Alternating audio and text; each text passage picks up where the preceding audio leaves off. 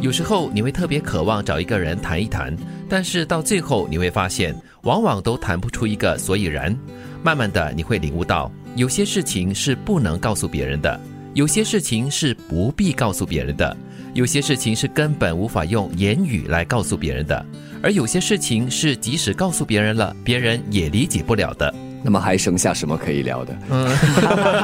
其 其实我觉得有一个关键呢，就是当你面对一些挑战、一些你理不清的东西的时候，找人谈的一个基础条件是你不要以为别人可以给你答案。啊，对，有的时候说出来啊，是在那个过程当中自己去理出那个方哎向。对你说出来过后呢，你就在同时脑筋在动了，在整理了。嗯，其实就是这样子嘛。像呃，我们平时在想东西的时候，光想不行，你要把它写出来。嗯，因为你一边写一边整理自己的思绪，那么你可以从另外一个角度来看，就好像当你说出来之后，你一边说你一边听，对，听你自己说的话，有时你会觉得为什么我会这样子想，会觉得很离谱。形象一点想哈，就好像是你把所有的东西呢放到桌面上来排起来，嗯然后你就可以整理它。嗯，哎，对哦，你把事情说出来过后，就感觉像金云刚才所说的那个动作，就是把所有的东西都摊开来了，嗯摊清楚了，可能就可以一目了然的很多细节都看得到了。有时不是有这样的说法吗？那就是啊，可能你知道有很多东西要做，工作上哈，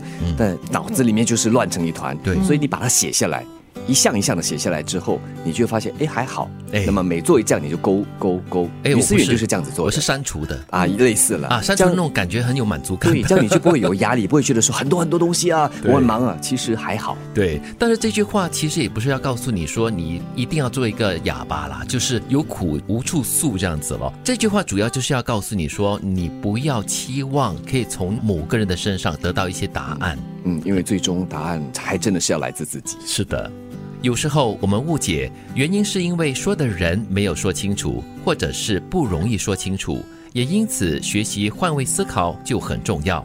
换位思考是听别人说话，不是听进声音或话语，而是听见他的情感需求和意义。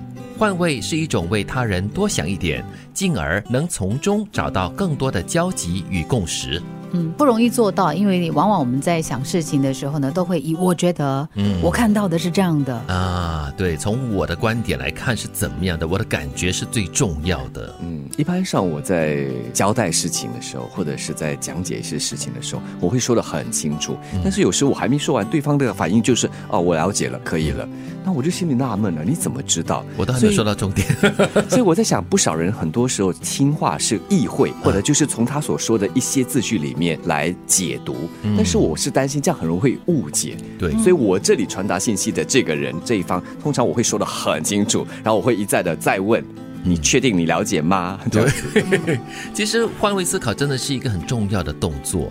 很多时候，可能我们就是在听了某个人说的话过后呢，情绪就马上上来了，然后那个情绪就会左右你判断一些事情的一些真相对错。所以我们常常要练习这个东西。当一些事情发生的时候，你先问自己：如果我是他，我会说什么？如果我是你，我会有什么样的反应？我会做什么样的表情？就把他的鞋子拿来给自己穿一穿，这样子。再不然的话，也就是嗯，不要急于当下就有些什么样的反应，因为有时很自然的直接反应未必是最理想的，也不需要急着给予你的建议啊、看法，就等一等，缓一缓嘛。慢慢的，你会领悟到，有些事情是不能告诉别人的，有些事情是不必告诉别人的，有些事情是根本无法用言语来告诉别人的，而有些事情是即使告诉别人了，别人也理解不了的。有时候我们误解，原因是说的人没有说清楚，或者是不容易说清楚，也因此学习换位思考就很重要。换位思考是听别人说话，不是听进声音或话语，而是听见他的情感需求和意义。换位是一种为他人多想一点，进而能从中找出更多的交集与共识。